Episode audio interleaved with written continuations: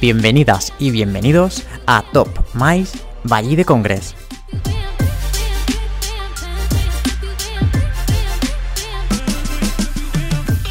Bienvenidas y bienvenidos a Top Mais Valle de Congres. Sin duda, este es uno de los programas que más ganas teníamos de hacer. Y es que vamos a abordar algo esencial, que es lo que siempre queremos eh, tratar en, Top Mais, y es la formación, la formación en eventos. Pero es que además también vamos a tocar temas de protocolo, porque es que nos acompaña Diana Rubio y había que tocar todos los temas posibles. Bienvenida, Diana. Muchísimas gracias, Julián. Es para mí un auténtico honor poder acompañarte en este podcast. Que va, el honor es nuestro porque, de hecho, eh, a quien no conozcáis a Diana Rubio, os voy a contar un poquito por encima quién es ella. Eh, ella es doctora en Ciencias de la Comunicación, consultora en comunicación de hace ya más de una década, es autora del libro, por ejemplo, de Protocolo para Millennials, pero es que también es la directora académica del Instituto Mediterráneo de Estudios de Protocolo que si esto fuese poco, aún tenemos más. Tenemos, por ejemplo, como que es la ganadora del Napolitan Victory Awards como mujer influyente en comunicación de 2017. También tiene un reconocimiento de los FEBS Moscú del 2019 por su trayectoria internacional y colaboración en el mundo de los eventos, la etiqueta y la imagen. Y me voy a quedar sin palabras, pero es que además también de los Siberian Awards de los Iberian Awards 2019 también tiene otro reconocimiento como la Young Professional International, de la Victory Awards a la mejor investigación del año 2015, el mejor blog político. Eh, aparte está vinculada con temas eh, de formación a personal de directivos, organizaciones, campañas electorales y sobre todo, que es lo que vamos a destacar hoy aquí, aparte de todo lo demás, es que está muy vinculada a temas de protocolo, de etiqueta, de eventos y de comunicación política. Así que, Diana, vamos allá.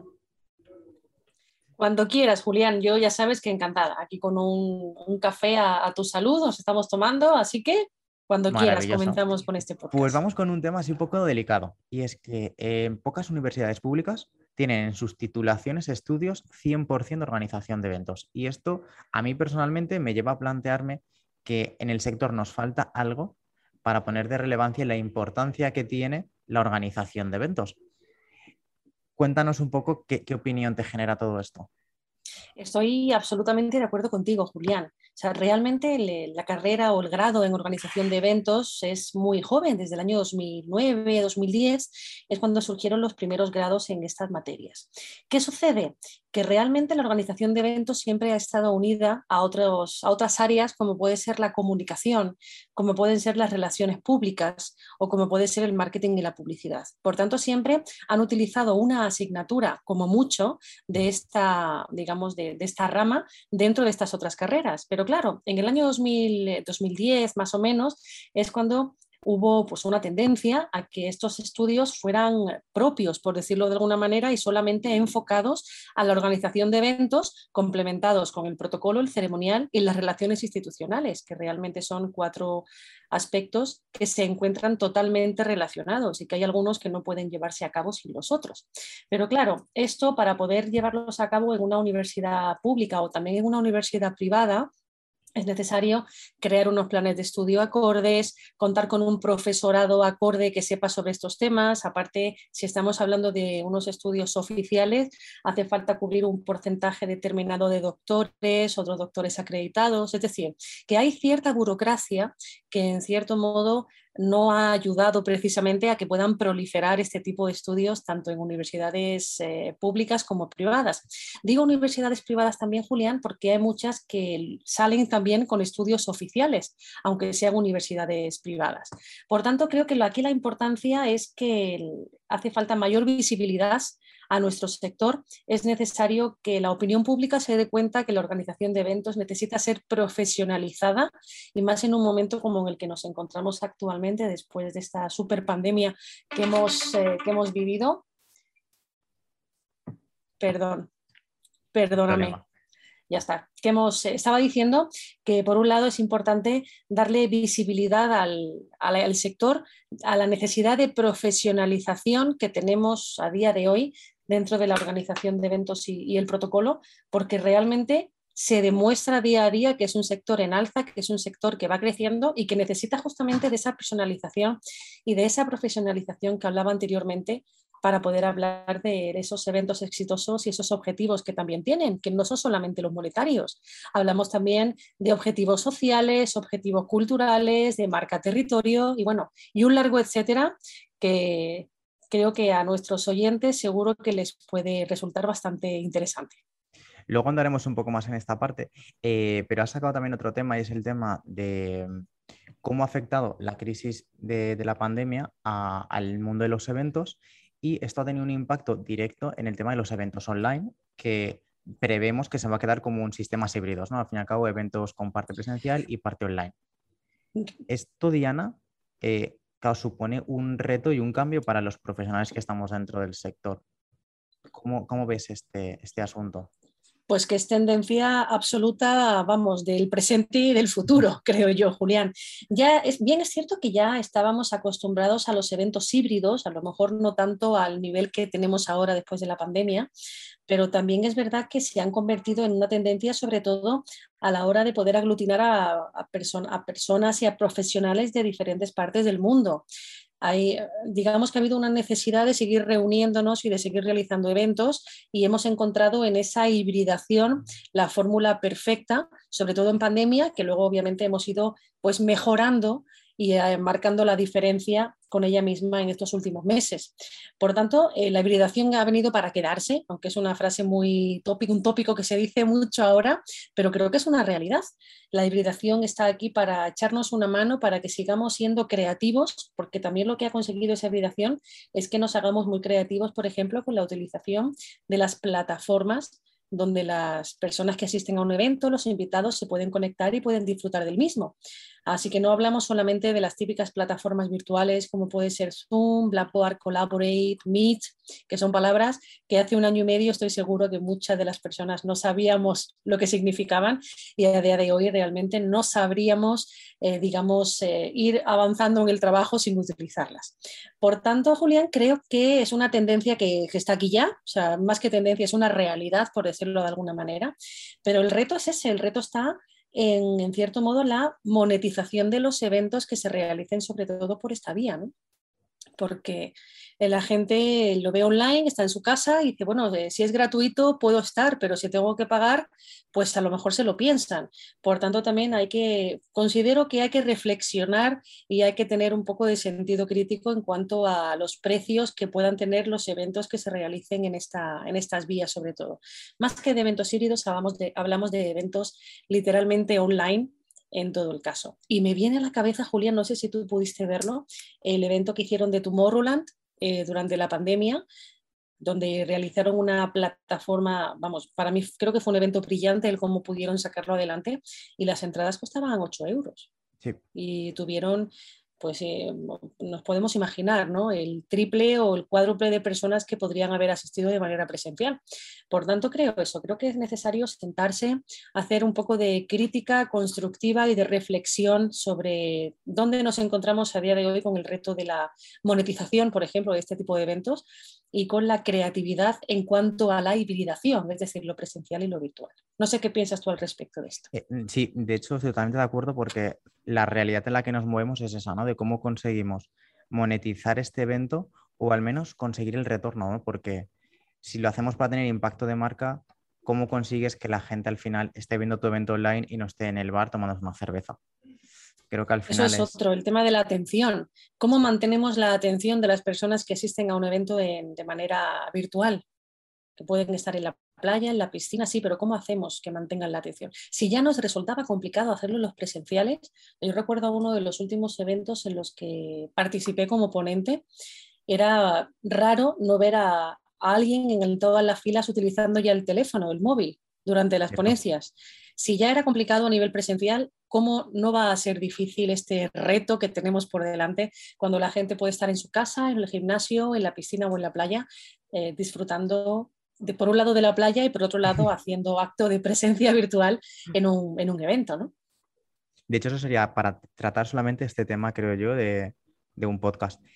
Eh, has tocado varios, varios temas de tecnología, de creatividad, de monetización. Si nos centramos en el plan de estudios de, lo, que son las, las, formaciones vinculadas al mundo de los eventos, ¿en cuál crees que se hace más énfasis? Eh, yo creo que la creatividad es importante el empezar con la creatividad porque, bueno, bien sabes, Julián, que la creatividad con un evento con muy poquito presupuesto te ayuda a sacarlo adelante. Por tanto, la creatividad ayuda muchísimo a la hora de la organización de los eventos y también te puede echar un cable en un momento determinado a los otros dos aspectos de los que hemos estado hablando. ¿no? Pero sobre todo en los estudios, en el caso de los que tenemos aquí en IMEP, en el Instituto Mediterráneo de Estudios de Protocolo, tenemos asignaturas basadas en creatividad, pero también tenemos asignaturas basadas en nuevas tecnologías eh, en organización de eventos. Sabemos que es algo indispensable y algo que nuestros alumnos tienen que saber cuando terminen de estudiar este grado, porque y más a día de hoy van a salir con el diploma, con el certificado y van a salir eh, teniendo la conciencia de la importancia de los eventos híbridos y los eventos online que toman a partir de este 2021 y más a partir del año 2022. Totalmente. Diana, ¿qué competencias debe tener un estudiante cuando finaliza los estudios? Por un lado, es una persona que tiene que saber trabajar en equipo. Hay gente que, obviamente, nos hemos relacionado con muchísimas personas que dicen que no, que los eventos los hacen solos. Yo, Julián, sinceramente, es raro el evento que se pueda hacer solo, porque siempre necesitas un equipo, ya sea de proveedores, ya sea del venue, de la sala o a nivel online, para que podamos trabajar juntos y sacarlo adelante. Por tanto, lo primero es saber trabajar en equipo. Eh, por desgracia, por decirlo de alguna manera, la profesión de organizador de eventos es una de las cinco profesiones con mayor tensión según la revista Forbes. Por tanto, hay también que saber manejar ciertas situaciones de tensión, no gritar a los compañeros, por tanto, habilidades comunicativas que también se necesitan eh, y con las cuales, las cuales formamos nosotros para que sean grandes profesionales en el futuro. Y, por supuesto, personas que tengan cierta previsión y cierta pues, eh, análisis, sobre todo de las escenas cuando hablamos de riesgos, cuando hablamos de seguridad y cuando hablamos de programación.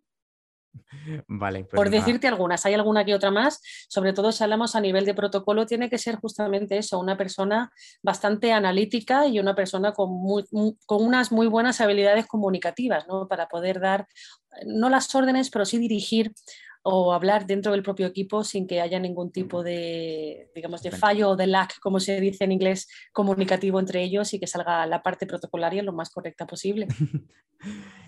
El, decir, la formación en eventos no deja de ser algo pensado muy para, algo práctico, ¿no? Porque al fin y al cabo no vas a estar sentado y vas a estar en un evento. Al bueno, o sí, Julián, perdona que te... ahí o sí. O sí, eh, las personas que se dedican a la parte administrativa de un evento igual de importante o la parte legal, sí lo hacen desde un asiento. Porque claro, hablar de un evento no es solamente la BBC, ¿no? las bodas, bautizos y comuniones, sino hay que seguir extrapolando y visibilizando que son los grandes eventos, los incentivos, los congresos, el sector MAIS que tú también conoces. Y luego aparte los eventos que realizan empresas o instituciones. Y dentro de ellas hay algunas partes del personal que sí ayudan a organizar el evento sentadas desde un despacho y que son muy importantes porque en cierto modo son los que pagan. Así que hay una parte que sí lo hacen sentado, pero bien es cierto también que la parte práctica en los estudios que realizamos en organización de eventos es indispensable por mucha teoría que tú puedas ah, dar a un alumno, si no lo ejecuta o no lo implementa en una, parte práctica, no sale preparado para la vida real. Aparte de que... El peso de la parte práctica. Claro, el peso de la parte práctica es indispensable. Nosotros eh, tenemos asignaturas que son prácticas realmente y vamos desde primero de grado, igualmente en máster, sacamos prácticas pues, cada dos por tres porque obviamente es la única manera que tienen los alumnos de eh, saber lo que significa la, la dichosa ley de Murphy, lo que significa el intentar ser previsor, porque una cosa es ser la ley de Murphy y otra cosa es improvisar. Yo no soy muy fan de la improvisación, pero tú eres una persona con cierta previsión anterior, siempre te va a ayudar y, por supuesto, a darte cuenta de que en muchas ocasiones teoría y práctica van de la mano, pero en otras no.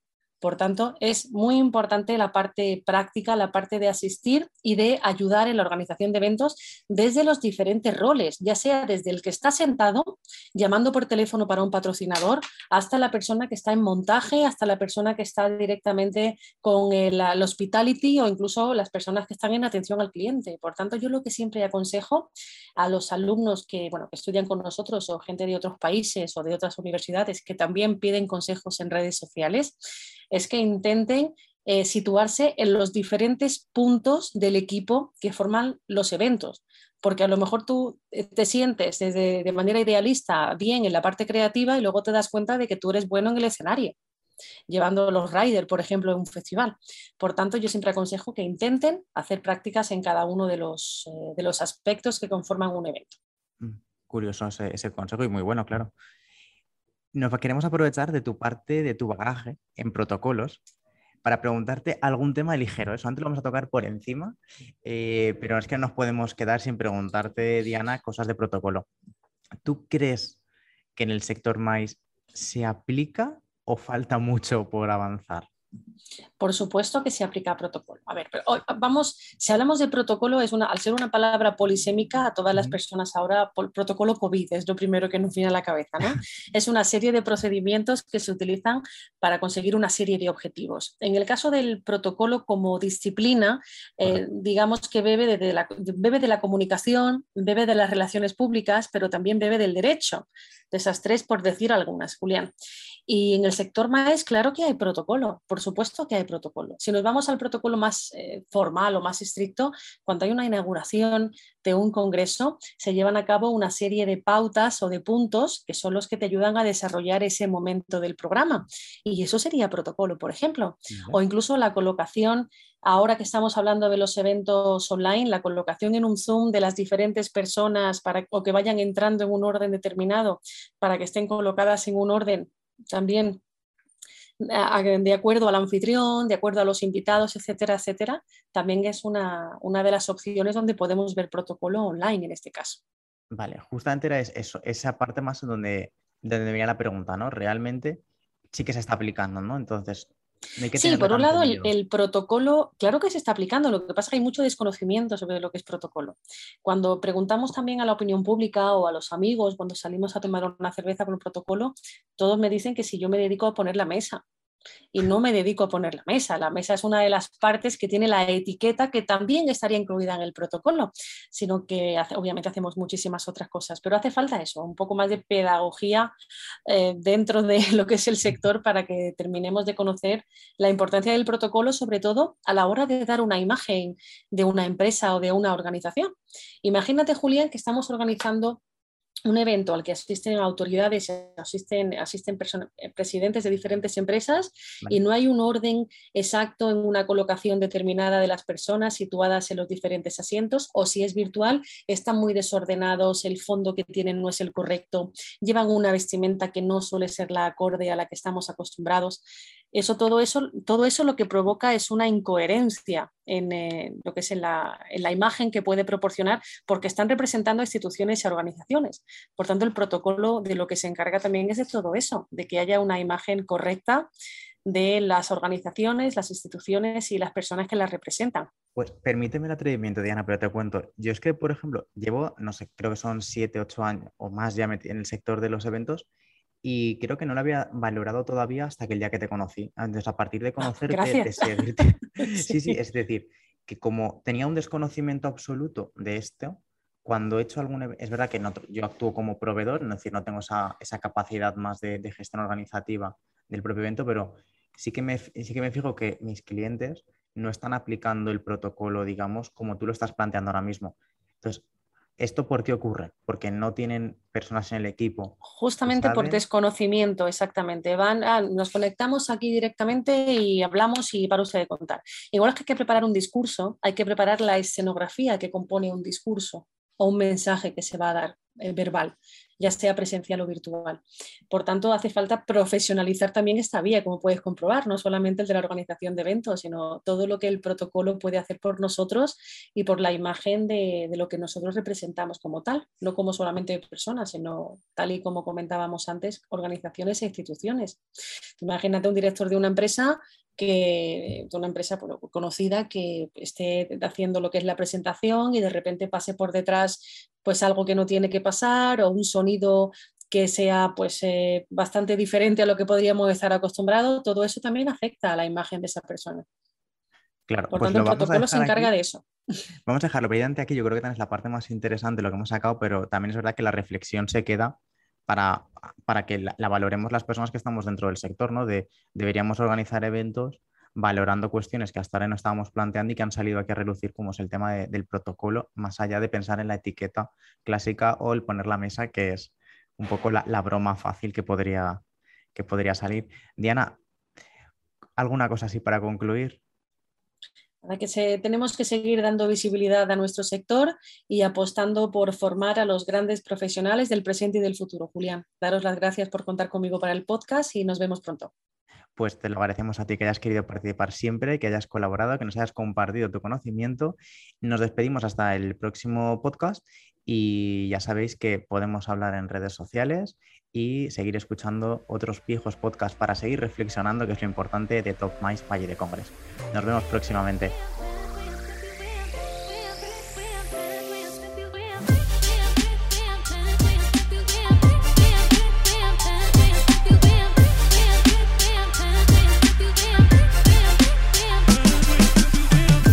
Top Mais Valle de Congres.